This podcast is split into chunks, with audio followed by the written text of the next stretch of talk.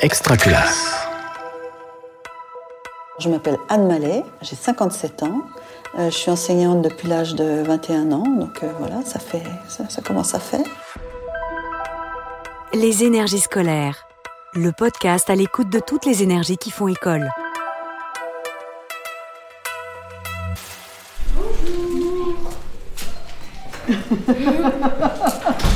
mange ta balle.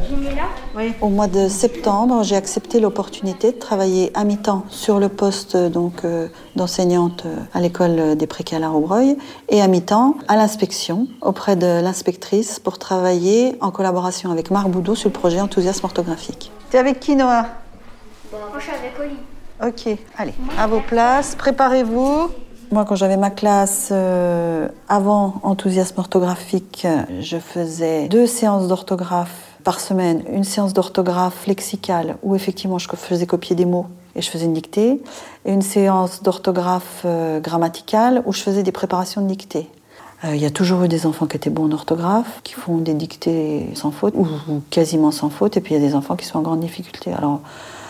Euh, moi, je suis pas tellement du genre à regarder en arrière, je suis plutôt du genre à dire bon bah maintenant qu'est-ce qu'on fait hein Donc je continue mes séances d'orthographe et orthographe grammaticale avec ma propre façon de faire, mais j'ai euh, introduit l'orthographe lexicale avec la méthode enthousiasme orthographique. Et effectivement, dans les évaluations que j'ai fait en classe et dans les évaluations que j'ai pu faire aussi dans les classes visitées, il s'avère que euh, les enfants font assez peu de fautes dans les mots euh, qu'ils ont préparés. Allez, on s'installe. Vrai. Mets-le dans un contexte, Jessica, s'il si, comprend pas le mot. Euh, c'est vrai. Ah, voilà. Vrai. Il y a une chose qui est très intéressante, c'est l'arbre à mots, l'arbre programmatique qu'on appelle l'arbre à mots. Là, c'est vraiment, je trouve ça, c'est vraiment quelque chose qui est, vraiment très très bien fait. En fait, Marc est parti du, du postulat qui a 37 sons, 151 manières d'écrire avec des graphèmes. Donc, il a regroupé chaque phonème avec toutes les façons différentes euh, de l'écrire. Par exemple, le son F, il peut s'écrire soit F, soit deux F, soit PH. Et euh, les enfants voient la plus grosse étiquette, c'est le F parce que c'est celle qui est utilisée le plus souvent dans l'orthographe française. Qu'est-ce qu'il y a à côté du F? Il y a une petite fée. Voilà. Le mot est écrit par transparence sur l'album et il va le trouver dans le livret. Dans le livret, il va écrire le mot mensonge avec le en de mensonge qui est le EN. Donc c'est un graphème euh, difficile. Donc le E va être en couleur et le je de mensonge, comme c'est pas le je le plus connu, le je le plus connu c'est le J. Donc comme c'est pas le je le plus connu, ça va être en rouge aussi. Le lendemain, il va l'écrire sur son ardoise mensonge en gris. Le lendemain, le copain va lui demander de l'épeler, il va dire M-E-N-S-O-N-G-E. Et le lendemain encore, le- l'enfant va dire l'opacité, c'est le en E-N et c'est le je G-E.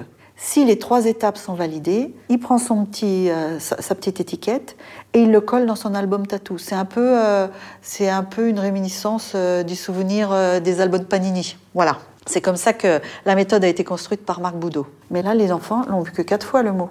Et c'est pas tellement expansé quatre fois. D'où l'intérêt de ce qu'on va voir cet après-midi, c'est les dictées hasard. Allez, qu'est-ce qu'il y a, Jessica? Euh, si c'est trompé, on fait quoi? Alors, si c'est trompé, ben on laisse. hein. Là, on est en évaluation. Moi, des dictées hasard, j'en fais deux par semaine. J'en fais le lundi et le jeudi. Les CE2 vont piocher 10 mots et les CM1 vont piocher 13 mots. Les enfants prennent l'album tatou du copain, ils regardent les mots qui ont été collés et ils leur posent des questions.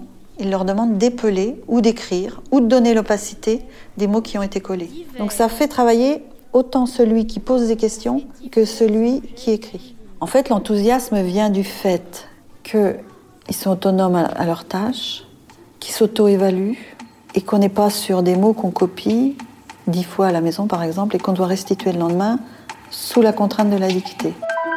On va parler donc du, du troisième prix, le prix Égalité des chances, avec euh, un lauréat, l'opération Enthousiasme orthographique. C'était en octobre, on est monté à Paris, donc à- c'est Monsieur Stanislas Dehaene euh, qui nous a remis le prix, et c'était le prix Égalité des chances pour chercheurs en actes. Pourquoi c'est l'égalité des chances? Parce qu'en fait, tout le travail se fait en classe en fait. Quasiment l'entièreté du travail se fait en, classe parce que copier les mots, les épeler, euh, donner l'opacité et les dicter hasard se fait par le copain sur le temps d'accueil. C'est pas très long, hein. on préconise 20 minutes euh, d'orthographe lexicale par jour. Ça ça fait 20 minutes. Copier trois mots le matin, ça prend, allez, ça prend 3-4 minutes. Et puis le rituel de l'après-midi, ça prend 10 minutes, un quart d'heure. Donc on est à 20 minutes par jour. S'ils ont réussi à terminer le travail euh, qu'on leur propose, ils devraient avoir appris et collé 300 mots, qui ne sont pas les mêmes que les 300 mots de CE2 ou de, ou de CM1 ou de CM2. C'est des mots qui sont différents pour chaque classe. En fait, ce sont les mots les plus, euh, les plus usités dans la langue écrite française. Ce sont les travaux de Nina Katash, qui a fait un travail de collecte en fait, de mots dans des textes en voyant quels sont ceux qui sont le plus usités à l'écrit dans la langue française. Expression. Marchand.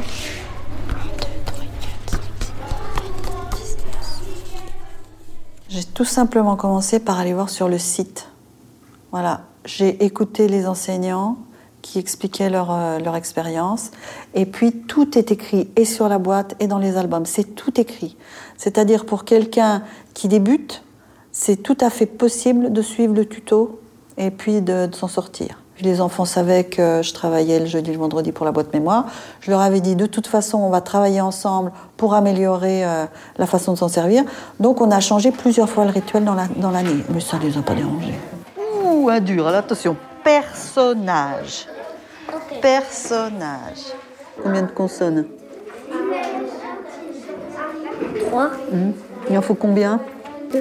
Alors, il s'avère que la méthode enthousiasme orthographique euh, connaît un vif succès auprès de pas mal d'enseignants de la circonscription. Elle commence à essaimer euh, auprès d'autres circonscriptions. Et, euh, et voilà, et on m'a demandé de travailler avec Monsieur Boudot pour, euh, pour apporter une euh, consistance un petit peu pédagogique parce que je travaille en étroite collaboration avec Marc Boudot, mais aussi avec l'inspectrice.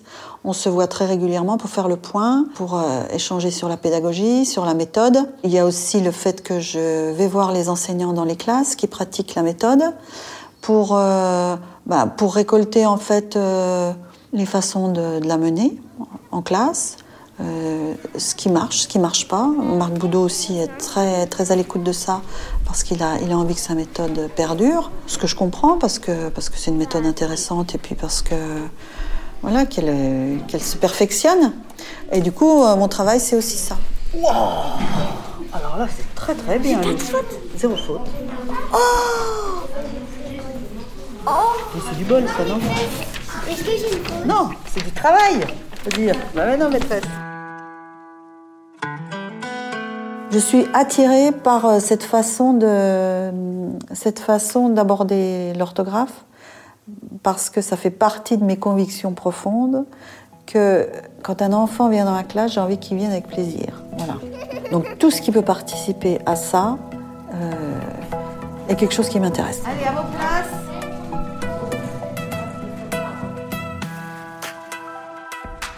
Les énergies scolaires est un podcast extra classe par Réseau Canopé.